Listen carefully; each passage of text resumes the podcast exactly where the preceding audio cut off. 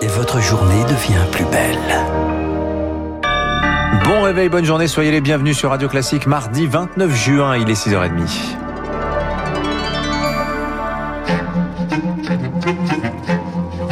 6h30, 9h, la matinale de Radio Classique avec Dimitri Pavlenko. Soyez les bienvenus. L'actualité marquée, on en parlera tout à l'heure par l'élimination des Bleus de l'Euro de football dès les huitièmes de finale. Match fou hier face à la Suisse. Mais avant cela, cette question, Marc Bourreau. Faudra-t-il bientôt mettre la main à la poche pour euh, obtenir un test PCR C'est en tout cas la proposition choc de l'Académie de médecine. Terminer le remboursement des tests de confort pour les concerts, les matchs de foot, les voyages à l'étranger. En clair, fini le pass sanitaire gratuit pour relancer la cadence des vaccinations alors que les rendez-vous ont fondu de moitié en un mois.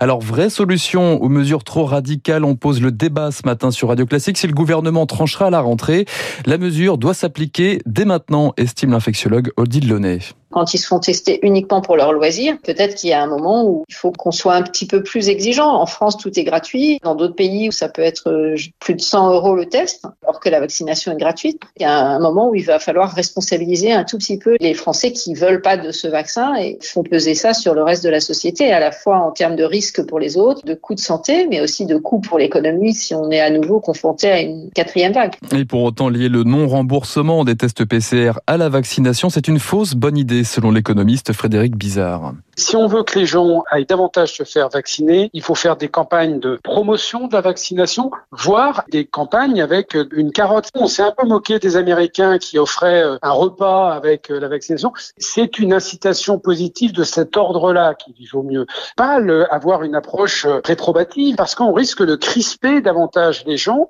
Ça, ça me semble une approche à terme assez peu efficace. L'économiste Frédéric Bizarre, dossier préparé par Rémi Pfister et Camille Schmitt. Pour l'heure, la barre des 50% de vaccinés en France doit être franchie aujourd'hui. Les 50% restants seront-ils bientôt référencés sur une liste destinée à leurs médecins traitants?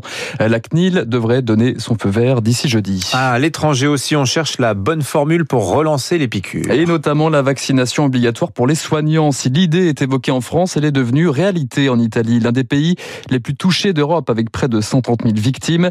Depuis la fin mai, si une infirmière, si un médecin à recevoir une injection, il risque une suspension pure et simple jusqu'au 31 décembre. Marc Tédé.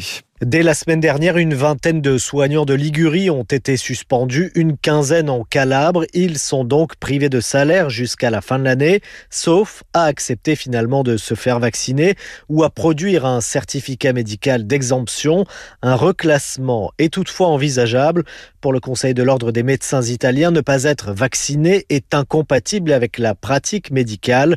Son vice-président, le docteur Giovanni Leoni, regrette qu'une loi ait été nécessaire je suis triste, c'est pas une euh, loi éthique, mais c'était une euh, solution pour euh, obtenir que la presque la totalité des opérateurs reçoit la vaccination. Le recensement des personnels non vaccinés est opéré par l'équivalent de nos agences régionales de santé et la menace de sanctions semble porter ses fruits. À peine plus de 2% du personnel soignant n'est toujours pas vacciné. Cette proportion chute même à 0,2% chez les médecins. Enfin, l'épidémie de Covid-19 à l'étranger, c'est aussi l'inquiétude en Russie ce matin. Record de décès quotidiens 124 morts à Moscou, 110 à Saint-Pétersbourg, où 300 supporters finlandais ont été euh, testés positifs après une rencontre de l'Euro de football la semaine dernière. À la une également ce matin, à peine terminé, le bac déjà revu et corrigé. Jean-Michel Blanquer, le ministre de l'Éducation, a présenté hier les ajustements de sa réforme. Dès la rentrée prochaine, fini les épreuves communes, les fameuses E3C. Place à un contrôle continu intégral en plus de l'épreuve finale au mois de juin. Une bonne nouvelle. Salut Florent Martin du SNPDEN.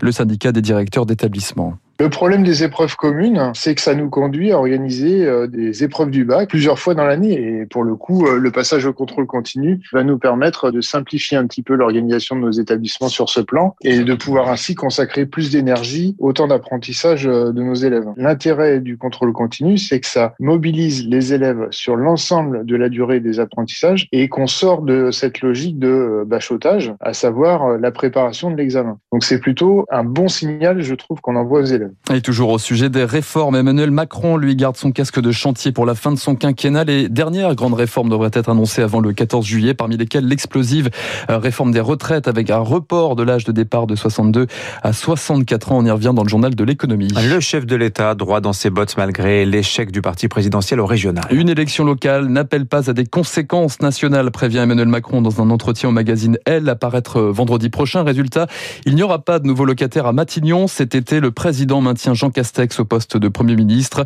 Quant à l'abstention des régionales records, Emmanuel Macron l'explique par l'épidémie de Covid-19 et la volonté des Français de passer à autre chose. La question des régionales qui s'invite à, l'Assemblée également aujourd'hui. Gérald Darmanin, le ministre de l'Intérieur, mais aussi les patrons de la Poste et d'Adrexo auditionnés devant la commission des lois. Séance d'explication après les ratés dans l'acheminement de plis électoraux.